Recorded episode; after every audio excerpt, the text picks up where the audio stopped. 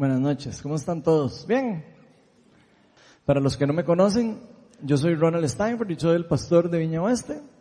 Me gustaría empezar con una pregunta hoy. Es una pregunta casi que tonta, pero vamos a ver cómo que me contestan. ¿Quién de los que están aquí tienen internet en la casa? Pero en serio, levanten la mano para contarlos todos. ¿Quién aquí no tiene internet en la casa? Ok, ni uno. ¿Quiénes aquí tienen un celular que tenga internet? ¿Y quiénes no tienen un celular que tenga internet? Ni uno, tampoco. ¿Quiénes de aquí usan o no una computadora o una tablet para trabajar? Levanten la mano. ¿Quién aquí no usa ni una tablet ni una computadora para trabajar? Ok, una persona, ojo, esa sí se lo creo. Y vieran que yo creo que, o sea, es más, me acabo de acordar de otra. ¿Quién usa eh, las tablets o una computadora para leer libros ahora? La gran mayoría todavía. O sea, vean lo tecnológicos que somos, ¿verdad? Es increíble. Yo creo que todos sabemos que actualmente vivimos en una era súper tecnológica. Eh, podríamos decir una era completamente digital. Estoy seguro que todos estamos bastante acostumbrados a estar conectados por medio de internet, del uso de redes sociales. Estoy seguro que aquí, si pregunto quién tiene Facebook, eh, los que no, los que dicen que no es porque se pelearon con Facebook y los que dicen que sí, dicen que sí, pero no están seguros si seguir.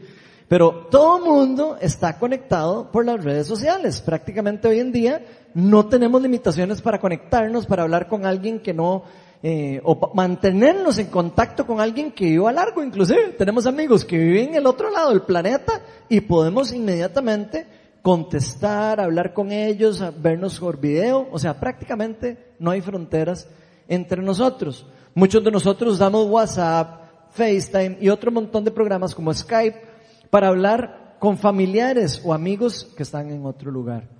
Más si usted es un expatriado o está aquí en, Costa Rica y usted vive en otro país, probablemente usted esté en contacto con otras personas de su país por medio de estas tecnologías. Solo por curiosidad, ¿quiénes aquí usan el WhatsApp o una aplicación digital como el WhatsApp o el, o el WhatsApp para hablar con alguien fuera del país? Wow, demasiadas personas. Por ejemplo, yo les voy a dar un ejemplo. Yo soy ingeniero estructural, para los que no saben. Y me ha tocado trabajar proyectos de todo tipo que ustedes imaginen, eh, de todo tamaño, color y de complicación que existe en diferentes países del mundo. Así que cuando pasa esto, o sea, cuando nos toca trabajar en la oficina con algún proyecto fuera, que es muy común, hacemos varias reuniones en línea con otras personas a nivel semanal para organizar y planificar los proyectos por medio de Skype. Pero vienen que siempre llega un momento en que las reuniones en línea se vuelven limitadas.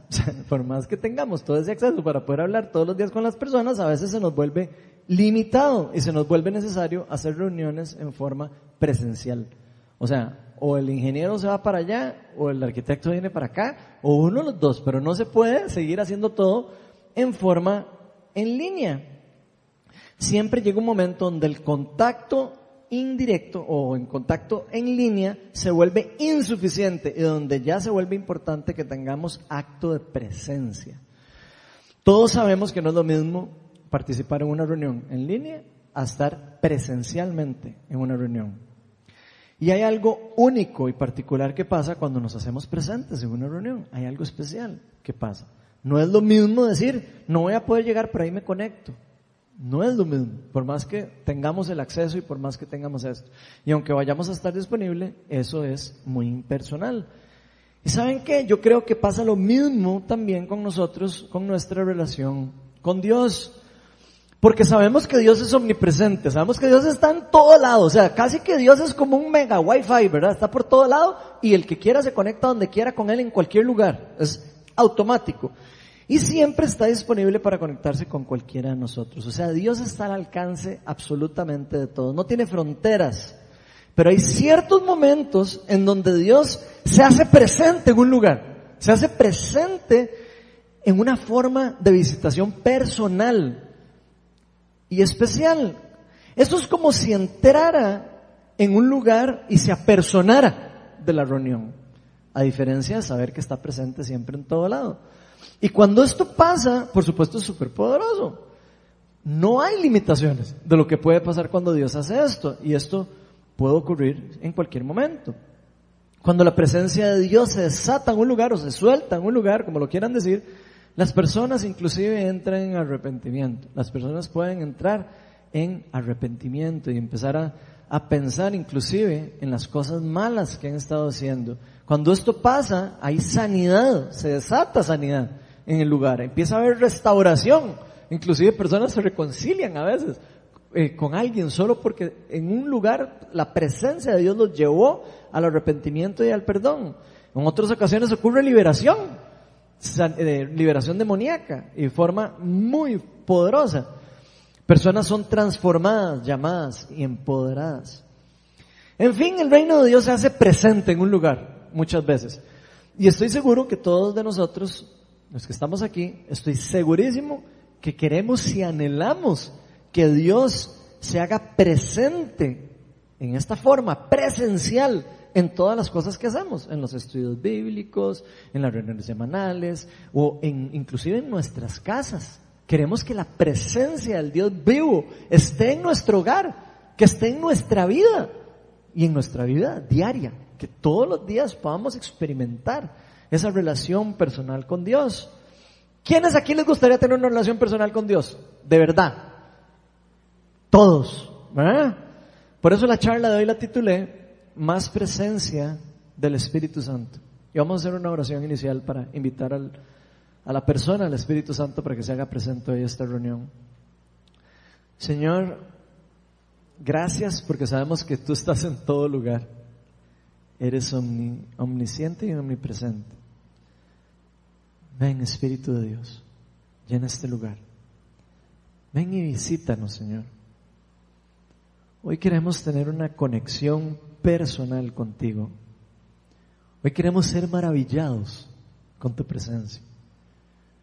Hoy queremos casi que experimentar como cuando alguien dice que no va a poder llegar a una reunión y a última hora se hace presente y llega. Y uno dice, ¡y! Llegó. ¡Qué chiva! ¡Qué lindo! Espíritu Santo, tú eres increíble.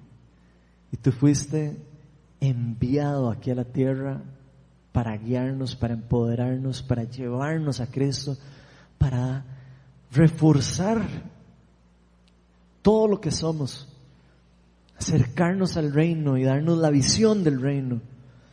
Así que Espíritu de Dios, hoy eres más que bienvenido, de hecho eres el invitado especial de hoy. Sin nosotros y sin, sin tu presencia, Señor, nosotros no somos más que metales haciendo ruido. Así que ven y llena este lugar con tu presencia. Todo esto te lo pedimos en el nombre de Jesús. Amén. Lo primero que le pregunté al Señor desarrollando este mensaje fue, Señor, voy a hablar de más presencia de tu Espíritu Santo. Te pido que por favor me des por lo menos tres temas principales que yo pueda hablar acerca de tu presencia y cómo hacemos para que tu presencia sea más intensa o que sea más continua en todas las cosas que hacemos. Queremos más de ti. Y todos en esta comunidad queremos más de ti. Y lo que sentí que el Señor me puso para compartir con ustedes fueron tres puntos principales que aclaro que los tres puntos que vamos a ver hoy, absolutamente todos son dados por gracia y son impartidos por el Espíritu Santo. Ninguno de los puntos que voy a hablar hoy son iniciados por nosotros. Dios es el iniciador de todas las cosas. Entonces tengan siempre presente eso cuando, cuando yo les esté leyendo o hablando de esos puntos.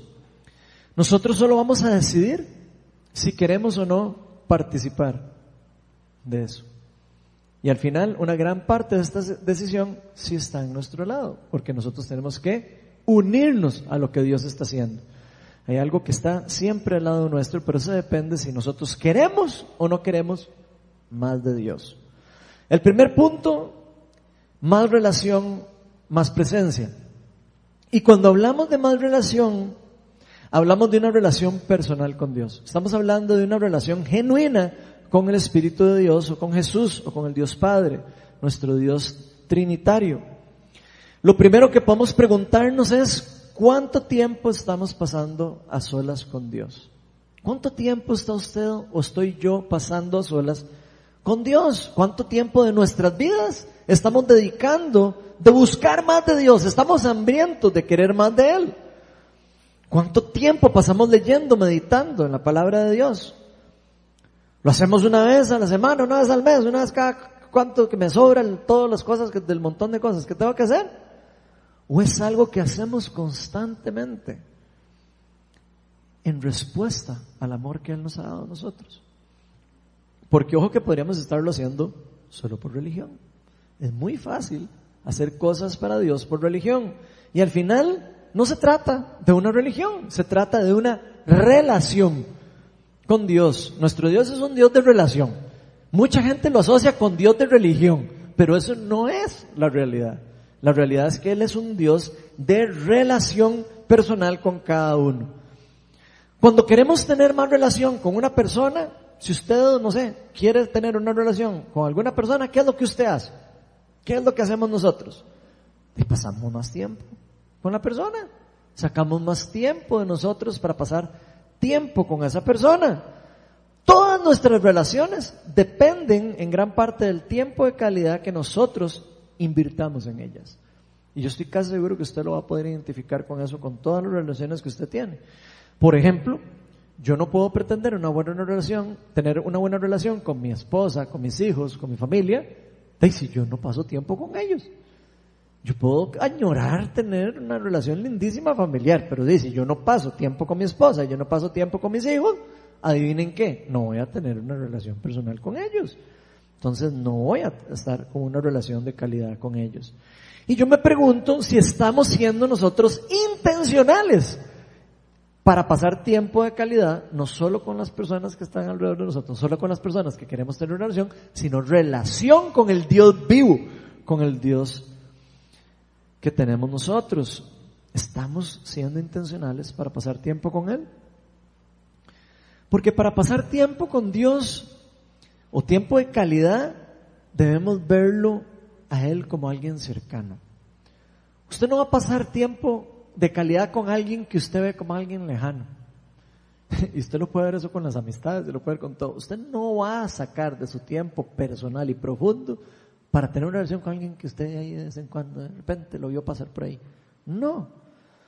Nosotros necesitamos tiempo eh, de calidad con las personas o con las o con, sí, con las personas que creemos o sentimos que son cercanas. Entonces es básico que nosotros creamos o veamos a Dios como alguien cercano, como nuestro amigo, como nuestro Padre. La Biblia nos enseña por si usted no sabía, que fue Dios el que inició toda la relación que usted pueda tener con Él.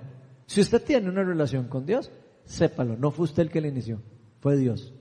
Dios es el iniciador de todas las cosas, especialmente la relación con nosotros. Vean lo que dice primera de Juan 4, 19.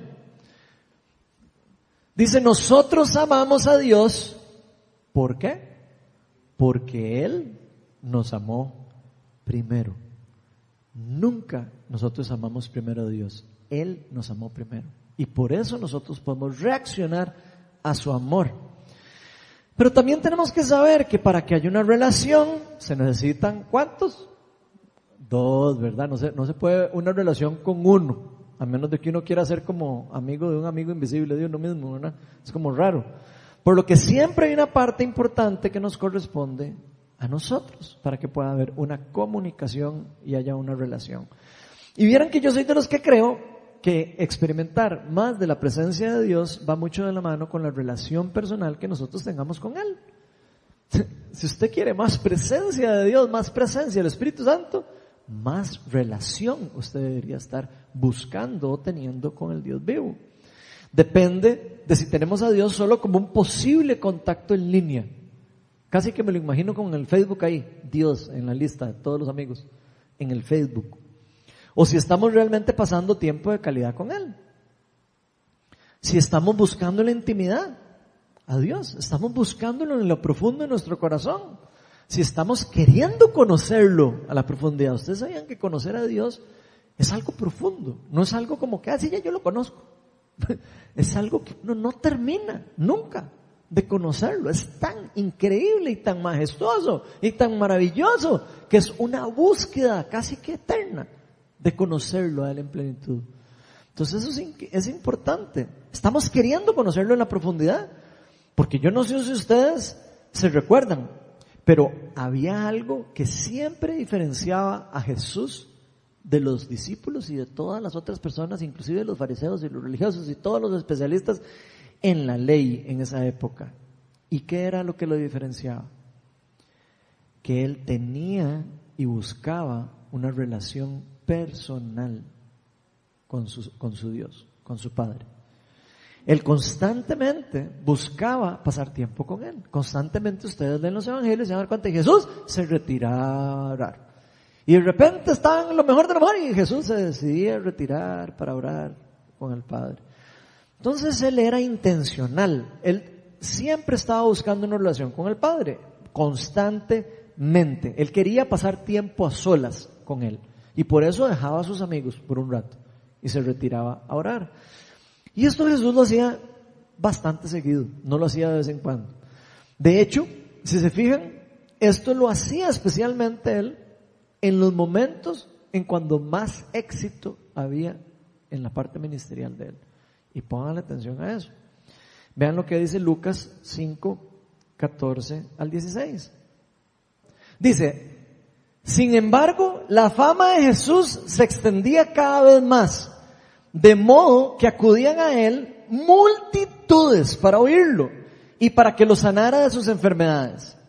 Él por su parte solía retirarse a lugares solitarios para orar.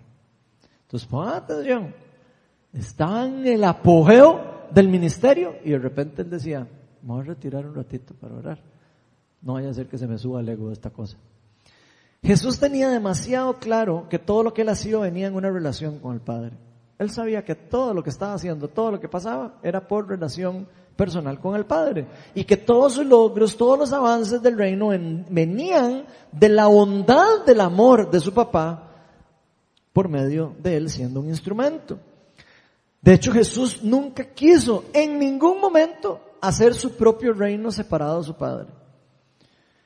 Y no, y no sé si ustedes se recuerdan, inclusive hay, hay, un, hay varios pedazos en la Biblia donde de repente cuando Jesús alimenta a los cinco mil, que de repente todo el mundo empieza a decir, Mesías, Mesías, y rey, que lo hagamos rey. ¿Y qué hace Jesús en ese momento? Voy hablando aquí. Él no vino a ser un reino independiente de su Padre. Y ninguno de nosotros Estamos aquí en la tierra para ser un reino independiente o separado del Padre.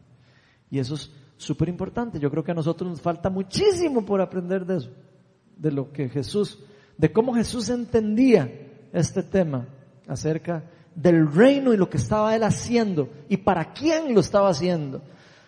Jesús en lugar de exaltarse, en, lugar de, ay, qué montón de gente me sigue qué montón de gente se me acerca por mi sabiduría, él se alejaba, volvía su mirada al Padre, quien era el único a quien él debería adorar, y bajaba todas las emociones que él vivía. Eso es algo que él hacía para mantenerse humilde, algo que él hacía para poder escuchar claramente la voz de Dios y no abrirle la puerta inclusive a la tentación o la puerta al pecado, ni a, ni a todo lo que el enemigo quería hacer para llegar a hacerlo glorificarse a él de algo más de lo que realmente le correspondía. De hecho, si ustedes se acuerdan, el diablo tienta a Jesús con darle poder y darle cosas sobre las tierras. Y Jesús tenía muy claro que él tenía que rechazar esas cosas. Y yo me pregunto, ¿queremos más presencia del Espíritu Santo aquí en la iglesia, o aquí, en su casa, o aquí, en su vida, en nuestra vida personal, o en todo lo que hacemos. Porque vieran que yo creo que para que esto fluya, nosotros debemos de tener muy, muy, muy claro que nosotros no estamos haciendo nuestros propios reinos. Estamos trabajando para un rey estamos trabajando en un mismo equipo, estamos trabajando en un mismo objetivo, tenemos un mismo enemigo, no tenemos un montón de enemigos, tenemos un mismo enemigo. Más que nosotros somos solo instrumentos de Dios para expandir el reino que Él vino a implantar a la tierra. Tener una relación personal con Jesús viene como un resultado de aceptar quién fue el que inició la relación. Primero, quién fue el que inició la relación de amor por nosotros. Si nosotros creemos que nosotros somos los que iniciamos las cosas, vamos a ver las cosas muy diferentes a como si nosotros entendemos que Él vino a buscarnos y a rescatarnos y Él fue el que puso la mirada en nosotros antes de nosotros en Él. Está en nosotros, por supuesto, el reaccionar a esa gracia de Dios en forma genuina para ver si nos volvemos hacia Él. Somos nosotros los que decidimos si queremos o no conocerlo a Él en la profundidad. ¿Está en usted o en mí? Si usted quiere acercarse más a Él, ya que Él se acercó a usted, o si usted no quiere aceptarse a Él más. Y esto es algo que todos debemos de buscar, no solo como individuos, es algo que debemos de buscar en comunidad. Esa búsqueda, esa hambre de Dios es algo que se busca no solo individualmente. Individualmente lo podemos hacer, pero es algo que se hace también grupalmente. Es algo inclusive hasta cultural de la comunidad en la que estamos o en la que queremos estar. ¿Qué creen que pasaría si cada uno de nosotros llegáramos a todas las actividades que hacemos aquí? Voy a poner un ejemplo tonto. ¿Cómo creen ustedes que pasaría si cada uno de nosotros llegáramos aquí a las actividades con una expectativa de que el reino de Dios va a irromper en el lugar? ¿Qué pasaría si todos estamos en un, en un mismo espíritu con hambre y sed de justicia?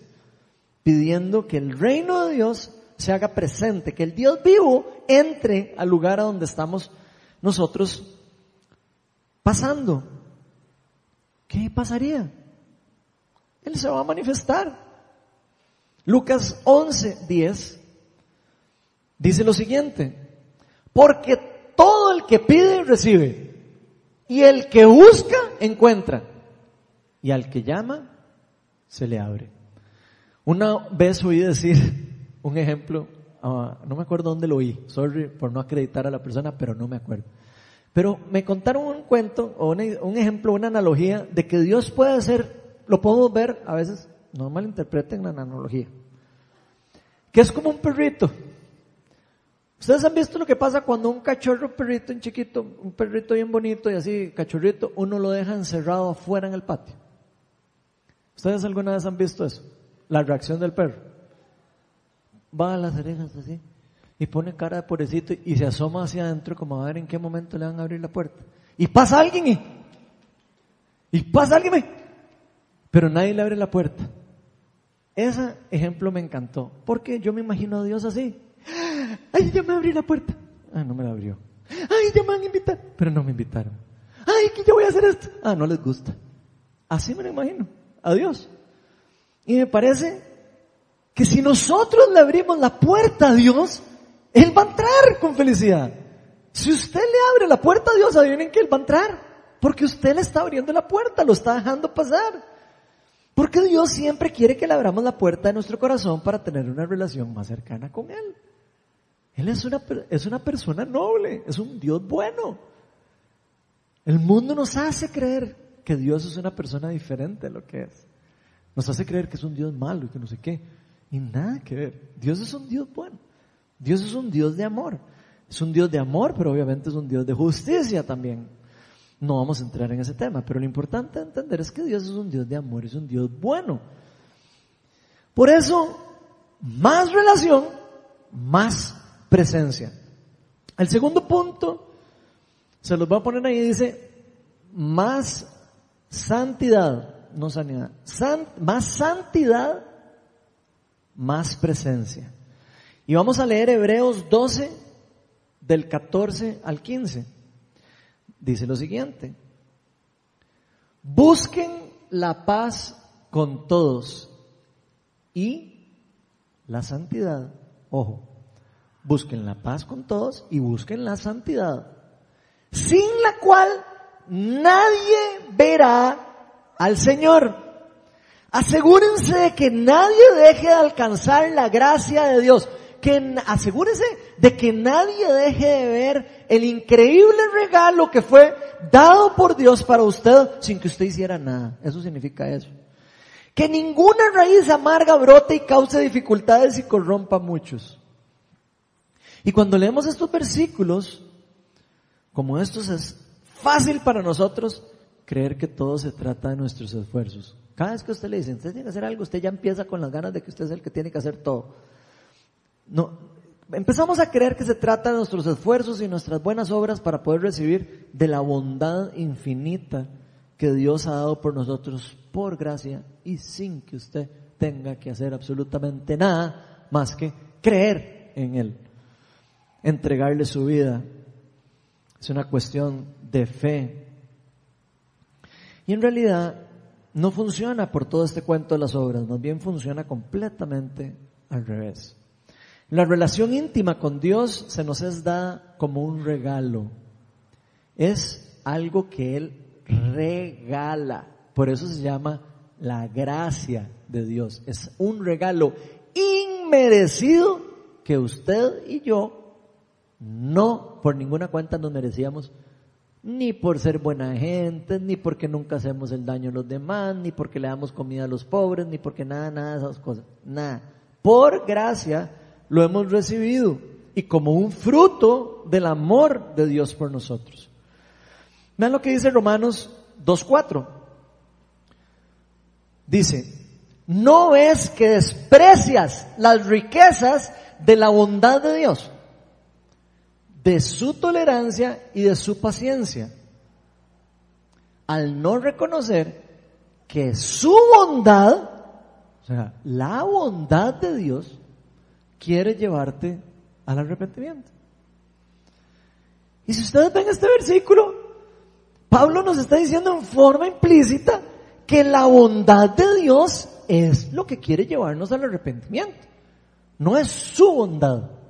Es la bondad de Dios la que quiere que usted y yo entremos en arrepentimiento y nos acerquemos a Él. O sea, la gracia de Dios y la bondad de Dios es lo que abre la puerta para que nosotros seamos reconciliados con Él por medio del arrepentimiento y el perdón.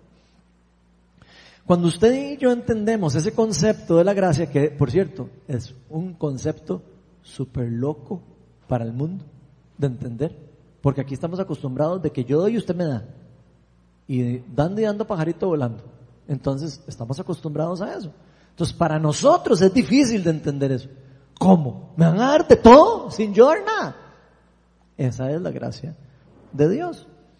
Entonces, cuando nosotros entendemos este concepto tan increíble, entonces, más santidad, que muchos lo vemos casi como el diablo, ¿verdad? Cuando hablan de santidad la gente huye, ¿verdad? Vemos más santidad se convierte más, no tanto un esfuerzo mío por alcanzar algo, sino se convierte más en el fruto de una relación personal que yo estoy teniendo con el Dios vivo. Y eso nos lleva a convertirnos como en un resultado del amor de Dios o como fruto de eso en personas santas y apartadas para Él. Y ojo que eso es un concepto bastante profundo. Las personas creen que la santidad es algo de mucho esfuerzo. Y hay algo de esfuerzo, pero es más una reacción a la gracia de Dios.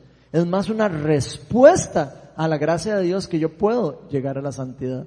Porque la palabra dice que nosotros por nuestras propias cuentas no podemos hacer absolutamente nada, nada bueno. Entonces imagínense, tiene que ser una acción del Espíritu Santo actuando en nosotros. Nosotros no somos personas perfectas, ni usted ni yo somos personas perfectas, sino personas que vivimos nuestra vida para Dios, si es que ya lo entregamos a Él la vida. Pero en una comunidad, si hablamos en una comunidad, el buscar la santidad debería empezar primero, por, por supuesto, en el ejemplo de la vida de quienes? de los líderes de los pastores, obviamente.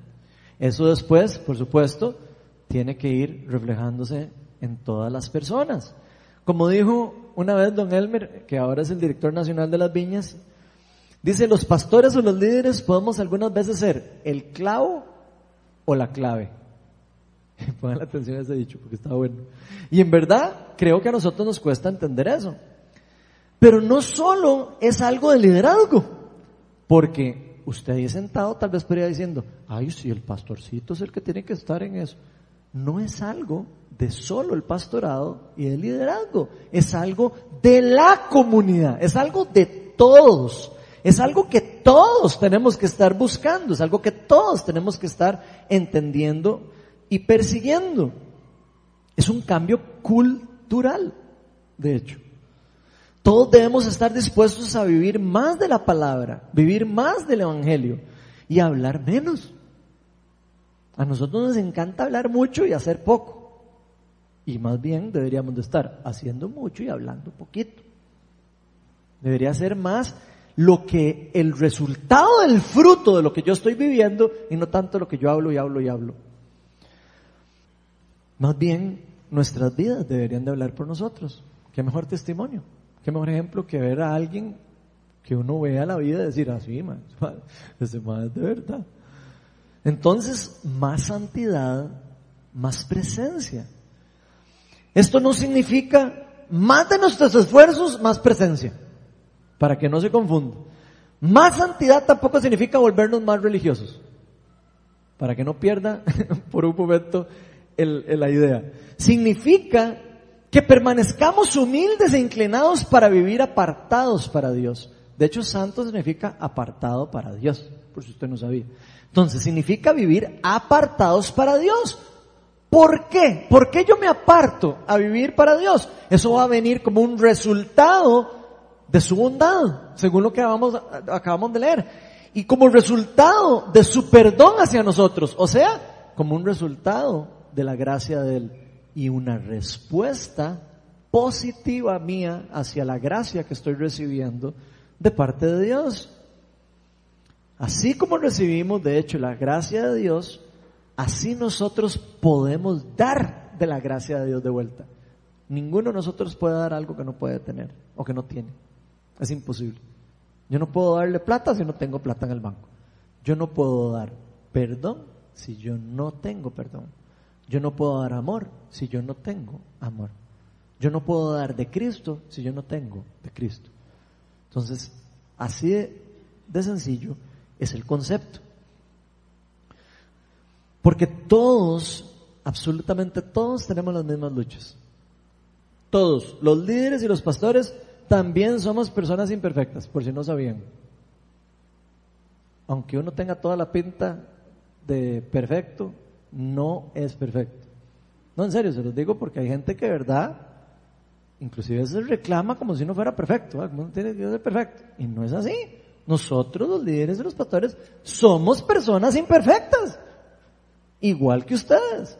Y es importante que las personas nos vean y nos reconozcan tal y como somos. Es muy importante. A veces creo que algunas personas exigen a los líderes y a los pastores más de la cuenta. Exigen perfección, donde realmente no la existe. No logran ver que también estamos en crecimiento. No logran ver que estamos en la misma lucha, que estamos también en una guerra, al igual que ustedes, y en un proceso que todos estamos caminando, en algo que vamos a estar haciendo y teniendo juntos en comunidad. Por eso nuestra comunidad, por lo menos estoy hablando de Viña Oeste, debe ser genuina y debe ser honesta. Y esto nos incluye a todos, desde la parte más alta a la parte más baja. De nada nos sirve que queramos aparentar algo que no somos. Y eso aplica para todos nosotros. Por eso todos nosotros debemos de estar en constante arrepentimiento y en constante confesión. Si enseñamos que es importante el arrepentimiento, el perdón y la confesión, y entendemos que es importante el arrepentimiento, el perdón y la confesión, pero ninguno de nosotros hacemos, entramos en arrepentimiento, en el perdón y en la confesión, estamos fallando en ser ejemplo para los demás y estamos fallando en entender y poner en práctica lo que ya sabemos que hay que hacer. O sea, estamos siendo malos cristianos, en resumen. Todos tenemos que aplicar lo que sabemos y conocemos de Dios. John Wimber, que es el fundador de la viña, tiene un dicho que a mí me, me gusta mucho. Y él decía, It's better caught than taught. Eso en inglés, en español significa, es mejor captado que enseñado. Pongan atención a eso. O sea, es mucho mejor captar, por ejemplo, el ejemplo de alguien o modelado por el modelado de alguien que por lo que alguien me dice que haga. Mucho más fácil. Véanlo con sus hijos. Usted le puede decir a un chiquito, no fume. Pero si usted le está diciendo no fume con el cigarro en la mano y todo, y por supuesto chiquito no va a hacer caso. Porque usted le está diciendo algo y está modelando otra cosa. Entonces eso es un tema importante. Con estas palabras Wimber decía que era mejor enseñar con el ejemplo de vida que enseñar con palabras, en pocas palabras.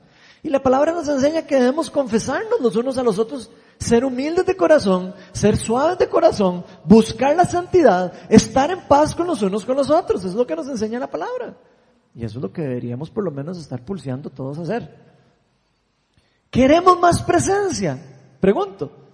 Vivamos en la verdad y la verdad nos hará libres. Yo les puedo decir, de verdad, que aquí en Viña Oeste, en los últimos años hemos podido experimentar cosas lindísimas de la presencia de Dios. Hemos podido ver cómo el Espíritu de Dios llega a un lugar, a un momento específico. Se hace presente en una reunión. El otro día en el discipulado, hace dos días o tres días, el miércoles, el Espíritu Santo descendió en el lugar. Y es como impresionante cuando eso pasa. En uno de los discipulados, una persona se sanó de un brazo en forma increíble. O sea, cosas que uno no se puede ni siquiera imaginar. Y ocurren sanidades, liberaciones, empoderamientos y otras señales y prodigios chivísimas. Una vez, aunque no me lo crean, les voy a contar cosas locas que han pasado aquí. Una vez se llenó todo el cuarto de olor a rosas. Estábamos en un discipulado. ¿Quién estuvo aquí presente el día que pasó eso? Vuelvan a ver ustedes todos. Vean. Ojo. Estábamos orando por sanidad y empezó a oler todo el cuarto a rosas y no había ni un solo perfume en el cuarto. Salíamos de la, y nos impresionó tanto que salíamos para ver si era afuera, que venía el olor, y no era afuera, era adentro el olor. Cosas así pasan cuando el Espíritu de Dios visita a un lugar. Y eso no nos ha pasado solo en los discipulados y en los estudios, nos ha pasado en las celebraciones, nos ha pasado en un montón de lugares. ¿Y por qué creo yo que en parte nos ha empezado a pasar? Porque hemos decidido empezar una cultura de confesión, de arrepentimiento, de oración y de búsqueda de Dios. Eso es lo que está, lo que hace eso. Realmente nosotros, yo, muchas personas aquí, estamos en búsqueda genuina de Dios. Queremos topárnoslo de frente. Casi que queremos así poderlo abrazar. Hay muchas personas aquí que yo sé que tienen ese hambre pero esa hambre, llegan a los discipulados con un hambre que dicen, hoy me voy a topar a Dios de frente. Así que hasta vine bien vestido y todo, porque sé que me lo va a topar de frente. Eso cambia un montón de, de cosas alrededor de nosotros. Y esto, por supuesto, nos ha llevado, sin duda, a experimentar más de la presencia de Dios. Y es algo que es para la gloria de Dios, por supuesto, no para nosotros. Porque Dios sabe cuando las personas buscan con hambre. ¿Ustedes creen que Dios no sabe cuando viene alguien hambriento de sed de justicia y ser saciado de él? Él sabe, con la actitud que las personas venimos. Y por eso yo creo que nosotros tenemos que abrir nuestro corazón y estar abiertos para recibir sanidad, para recibir liberación entre nosotros mismos. Porque Dios quiere que seamos libres y que seamos apartados para Él, que lo conozcamos que saquemos tiempo para estar con Él. Dios quiere darnos más santidad, más presencia. Y el último punto es más obediencia, más presencia. Y Juan 14, 21, ese es el Evangelio de Juan, escrito por el apóstol, según lo dice el mismo Evangelio. ¿quién es el que me ama? El que hace suyos mis mandamientos y los obedece. Vean lo que está diciendo Dios. ¿Quién es el que me ama? Todos los que dicen que son cristianos. El que hace suyos mis mandamientos y los obedece. Al que me ama, mi Padre lo amará y yo también lo amaré y me manifestaré en él. ¿Están poniendo atención? Es, esto es increíble. Dios se va a manifestar en las personas que son obedientes a Él y que lo aman a Él en una forma especial. Aquí Dios nos está dando una clave de cómo es que Él se va a manifestar más en nosotros. Aquí Dios nos está diciendo, el que me ama y hace suyos mis mandamientos, me va a tener presente en su vida. Es prácticamente lo que nos está diciendo. Nos dice, yo me voy a manifestar en sus vidas. Yo voy a estar presencialmente en donde usted esté, con ustedes. Y esto incluye más presencia del Espíritu Santo en todas las áreas de nuestra vida. Pero lamentablemente, muchos quieren más presencia sin obediencia. Y ahí es donde empezamos con el problema. Yo pregunto, ¿quién quiere más presencia? Y todo el mundo levanta la mano. Pero yo digo, ¿quién quiere empezar a ser obediente para Dios? Y ya todo el mundo empieza a dudarlo. Si levanta la mano. Y vean que esto es un, es casi es una arma que usa el enemigo. Y tenemos que aprender a ser astutos y entender lo que el enemigo usa para alejarnos a nosotros de la presencia de Dios. Y eso realmente es contradictorio cuando alguien piensa eso. Al menos según lo que se nos dice en ese versículo, ¿verdad? El que realmente ama a Dios y hace suyos sus mandamientos, la palabra de Dios dice que los obedece. Pero los obedece, y escuchen bien, no para buscar ganarse el amor de Dios. Una persona no es obediente para ganarse el amor de Dios. Una persona es obediente en respuesta del amor que recibió de Dios. Es completamente al revés. Una vez que estamos en relación con Dios, una vez que recibimos de la gracia, una vez que recibimos de su amor, nos vamos transformando en personas santas y apartadas para Él. Porque empezamos a conocerlo y empezamos a decir, ah, era bueno Dios. Y entonces el Dios es bueno yo quiero conocer más. Y entonces eso empieza a incrementar. Como funciona en cualquier otra relación personal que tengamos en el mundo. Y eso es lo que nos empuja a nosotros y nos lleva a ser, a, ser personas obedientes a su palabra como un resultado del amor de Dios, como un resultado de saber quién es Él, como un resultado de estar convencido que Él es bueno entonces ya yo sé que lo que yo estoy haciendo para Él no es una obligación. Es una respuesta al amor que yo recibí de Él. Yo lo hago por amor de vuelta a Él, no por obligación. El ser obedientes, por supuesto que no es algo fácil. ¿Por qué no es algo fácil? Porque nunca queremos hacer lo que se nos dice. Apuesto que aquí yo pregunto, ¿a usted le gusta hacer lo que alguien le dice que haga?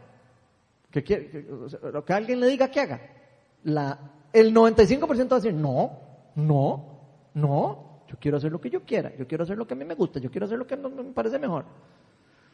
Por eso es difícil ser obedientes, inclusive es obedientes a no solo para con Dios, es, es difícil ser obedientes en, bajo un liderazgo o bajo alguien o por lo que sea, porque es difícil, en el trabajo es difícil someterse al, al jefe, porque uno quiere hacer algo o uno le parece que es una mejor forma de hacerlo y el otro le dice que no. Es difícil. Más bien nos encanta hacer lo que nosotros queremos, especialmente cuando creemos que tenemos la razón, por supuesto. Ay, cuando tenemos la razón, ¿quién, quién en contra nuestra, verdad? Casi, ¿verdad? Como si fuera algo bíblico. Y por eso es muy importante aprender a escuchar la voz de Dios y a ver lo que el Padre está haciendo, lo que el Padre quiere hacer. Y esto nos, definitivamente nos va a sacar de la zona de confort. Cuando nosotros escuchamos lo que el Padre está haciendo y lo que quiere hacer, adivine qué, la zona de confort se va a mover. Y usted va a tener que salir de la zona de confort. Y adivine qué, a veces no le va a gustar. lo que el Señor quiere que usted haga. No le va a gustar, pero está usted si usted quiere obedecer o si usted quiere hacer lo que usted quiera. Siempre va a estar del lado de nosotros. Pero Dios nos va a llevar a romper estructuras. Eso se los garantizo. Estructuras religiosas. Las va a empezar a romper. Y yo agregaría a la lista, pongan atención, menos estructuras religiosas, más presencia. Aunque no está en la lista. Pero casi que se los puedo garantizar. Muchos de nosotros queremos más presencia, pero queremos hacer el ministerio de Jesús a nuestra forma. Ah, sí, es que yo quiero eh, más de Dios y yo quiero más cosas del reino de cielos. Pues así, yo quiero hacer el evangelio, hacerlo como yo quiera. Y yo quiero predicar solo como yo quiera. Y yo quiero hacer esto solo como yo quiera. Y yo quiero hacer el otro como yo quiera. Y eso es totalmente contradictorio a lo que Dios nos llama a hacer. Sin darnos cuenta que cuando hacemos eso, lo que estamos haciendo verdaderamente es construyendo nuestros propios reinos, construyendo nuestra propia visión de cómo queremos que sea algo. Eso es lo que estamos haciendo cuando hacemos o pensamos así. Ponemos tantas estructuras que terminamos amarrando al Espíritu Santo, casi que me lo imagino así, ahorcado. Al final, no lo dejamos liderar a Dios. No lo dejamos liderar, no lo dejamos moverse a su gusto, no lo dejamos hacer nada sino a lo que para nosotros sea lo correcto. Ah, es que entonces eso es correcto. Entonces ahí sí, ahí sí se puede hacer lo que quiera Dios. Pero cuando yo creo que no es correcto, ahí cambia el asunto. Y empezamos a poner amarras al Espíritu de Dios. Y esto definitivamente limita que tengamos más presencia de Dios en lo que estamos haciendo. Lamentablemente. ¿Estamos escuchando a Dios y estamos siendo obedientes a lo que Él quiere hacer? Me pregunto yo. Porque recordemos lo que le pasó a Moisés. Voy a leerles un versículo. Números 20 del 7 al 12. Y pongan atención a este versículo, porque es súper importante. Dice, el Señor le dijo a Moisés, pongan atención, porque cada palabra es importante. Toma la vara y reúne a la asamblea. En presencia de esta, tú y tu hermano le ordenarán a la roca que dé agua. Pongan atención. Así harán que de ella brote agua y darán de beber a la asamblea y a su ganado. ¿Ok? ¿Escucharon las instrucciones? Tal y como el Señor se lo había ordenado, Moisés tomó la vara que estaba frente ante el Señor. Luego Moisés y Aarón se reunieron a la asamblea, reunieron a la asamblea frente a la roca y Moisés dijo, escuchen rebeldes. Casi me lo imagino.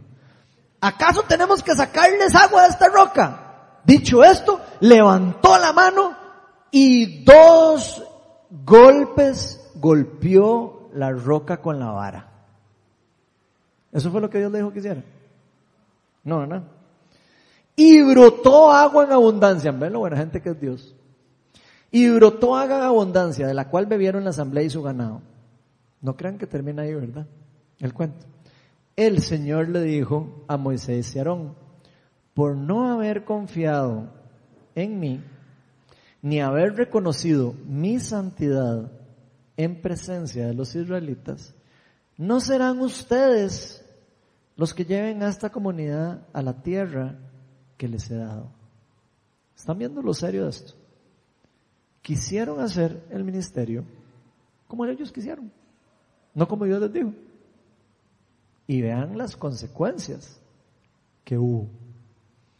Dios le dijo a Moisés que le ordenara a la roca que le diera agua. O sea, le dijo exactamente lo que tenía que hacer. Mejor explicado no se lo puedo haber dado. Pero ¿qué hizo él? Prefirió hacerlo a su manera y golpeó la roca dos veces. Inclusive gritó y todo para que seguro para que creyeran que era el que estaba sacando el agua. Porque fíjense en la palabra que él usa, ¿verdad?